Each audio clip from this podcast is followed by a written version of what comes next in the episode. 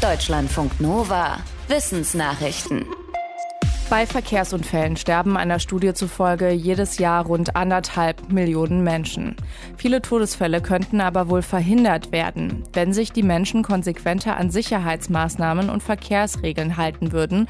Zum Beispiel beim Radfahren einen Helm tragen, im Auto anschnallen, nicht zu schnell fahren und keinen Alkohol trinken. Im Fachmagazin The Lancet hat ein Forschungsteam ausgerechnet, dass dadurch weltweit bis zu eine halbe Million Menschenleben im Jahr gerettet werden könnten. Die Forschenden haben mehr als 70 Studien aus fast allen Ländern der Welt analysiert. In einer weiteren Studie haben Forschende festgestellt, dass viele Todesfälle durch bessere Rettungsmaßnahmen verhindert werden könnten. Die meisten Todesfälle im Straßenverkehr passieren demnach in ärmeren Ländern, nämlich 90 Prozent. Die Todesopfer sind meistens jüngere Menschen. In unseren Ohren klingen Melodien mit Dur-Akkorden eher fröhlich, mit Moll-Akkorden melancholisch. Aber das ist vielleicht keine weltweit gültige Regel. Ein Team aus Österreich und Australien hat eigene Musik in Dur und Moll komponiert und sie zwei verschiedenen Testgruppen vorgespielt. Großstadtmenschen in Sydney und Menschen in abgelegenen Dörfern in Papua-Neuguinea. Ergebnis: Bei den Menschen aus Papua-Neuguinea empfanden nicht alle die Dur-Akkorde als fröhlicher als Moll.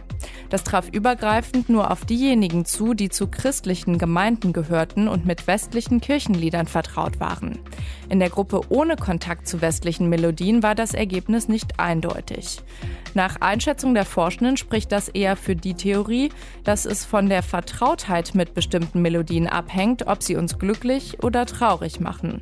Oder von bestimmten Ereignissen wie Hochzeiten, mit denen wir die Musik verbinden. Die Küste von ganz Bai in Südafrika gehört zu den Hotspots, um weiße Haie zu beobachten. Seit einigen Jahren geht deren Zahl dort aber stark zurück. Ein südafrikanisches Forschungsteam berichtet jetzt, dass dahinter wohl ein Orca-Pärchen steckt, das in der Gegend Jagd auf weiße Haie macht. Die Forschenden beobachten die Situation seit fünf Jahren. In dieser Zeit wurden acht weiße Haie an Land gespült, die von Orcas angegriffen worden seien. Andere weiße Haie würden das Gebiet jetzt meiden. Der Rückgang der weißen Haie verändert das gesamte Ökosystem in der Region. Unter anderem kann sich eine bestimmte Robbenart stärker verbreiten und gefährdet dadurch den Bestand afrikanischer Pinguine. Orcas ernähren sich unter anderem eigentlich von Fischen und Robben. Es könnte aber sein, dass das Orca-Pärchen von ganz Bai zu einer seltenen Unterart gehört, die auch auf Haie Jagd machen. Vorurteile gegenüber bestimmten Gruppen habe ich nicht. Das würden sicher viele von sich behaupten. Eine Studie im Fachmagazin PNS zeigt jetzt aber, dass man mit dieser Selbsteinschätzung ganz schön daneben liegen könnte und unbewusst doch Vorurteile hat.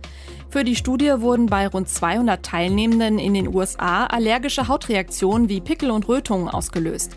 Anschließend bekamen sie dagegen eine Placebo-Salbe.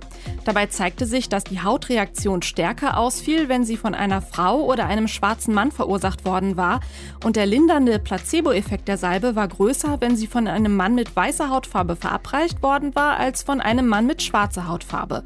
Und das, obwohl die Teilnehmenden von sich selbst gesagt hatten, keine Vorurteile gegenüber diesen Gruppen zu haben und sich ihnen gegenüber sogar sehr aufgeschlossen gezeigt hatten. Wenn wir Essen nur sehen oder riechen, dann läuft uns schon das Wasser im Mund zusammen. Und nicht nur das, die Bauchspeicheldrüse stößt auch schon Insulin aus, bevor wir den ersten Bissen im Mund haben. Das Hormon reguliert den Blutzucker. Bisher war unklar, wie aus dem Essen wahrnehmen das Signal zur Insulinproduktion entsteht. Ein Forschungsteam aus der Schweiz hat das genauer untersucht. Es hat herausgefunden, dass der reine Anblick einer Mahlzeit eine Entzündungsreaktion im Gehirn auslöst, und zwar durch den Entzündungsbotenstoff Interleukin 1 Beta. Dieser Stoff spricht das vegetative Nervensystem an und stimuliert die Bauchspeicheldrüse. Unter anderem bei stark übergewichtigen Menschen wird Interleukin 1 Beta übermäßig stark ausgeschüttet.